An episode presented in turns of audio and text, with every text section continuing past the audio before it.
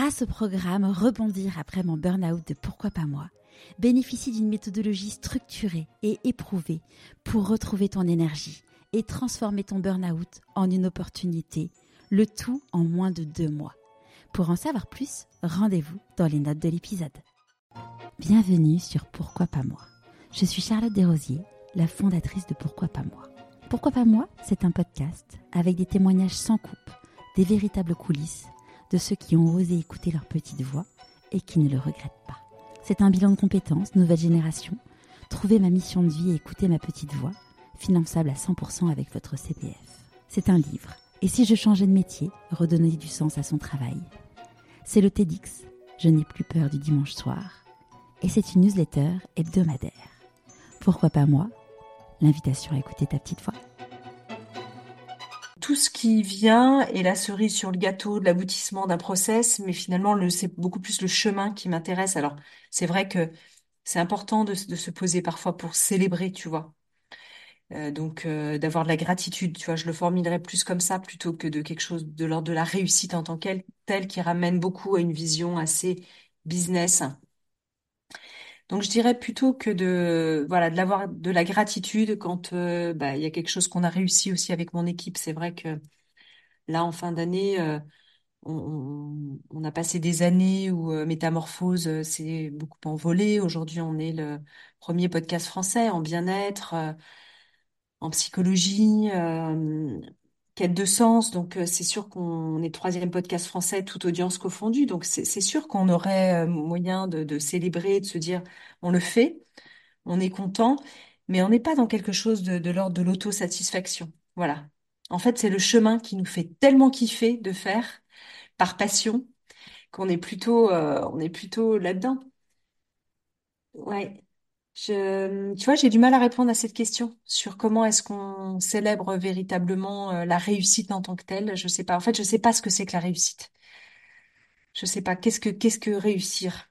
Hein, on peut encore une fois, si je reprends, si je paraphrase Franck Lobvet, parce que j'aime beaucoup ce qu'il dit à propos de est-ce qu'on peut échouer ou réussir sa vie? Je sais pas.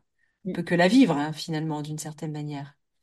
Ça m'avait beaucoup interpellée en lisant son livre, en effet, euh, sur euh, cette grande question est-ce qu'on peut rater sa vie? À quel moment dans ta vie tu t'es dit pourquoi pas moi? Je crois quand je suis allée déguiser à l'école quand j'avais trois ans. pourquoi pas moi? Tiens, pourquoi pas faire ce que j'ai envie de faire quand j'ai envie de le faire, sans déranger les autres, sans que ce soit en empiétant sur euh, chacun doit être, je pense aussi à une forme de place qui sa façon d'être au monde, de créer. Euh, si on voit la vie comme une œuvre d'art, finalement, un processus créatif, euh, créatif complètement, à quel moment, euh, en prenant ma place, je suis profondément moi-même, un peu plus profondément soi-même, en étant quand même conscient qu'on reste un mystère pour soi. Mais c'est vrai que j'ai cette personnalité, en tout cas, euh, je parle vraiment de, personnalité euh, qui n'a pas forcément à voir, à voir avec l'essence profonde, même s'il y a un dialogue essentiel entre les deux. Mais c'est vrai que euh, je, suis beaucoup en mode pourquoi pas, moi et pourquoi pas. Je peux me lancer parfois dans un projet en disant bah tiens j'ai envie d'aller dans cette direction et hop je, je prends cette commande là et cette option d'y aller. Je sais pas vraiment pourquoi j'y vais, pourquoi je le fais, mais il y a cette euh, intuition qui me dit vas-y et qui me possède et qui me précède parfois même, qui pour me montrer la voie. Donc j'y vais. Qu'est-ce que tu penses que la petite Anne de 6 ans dirait si elle te voyait aujourd'hui?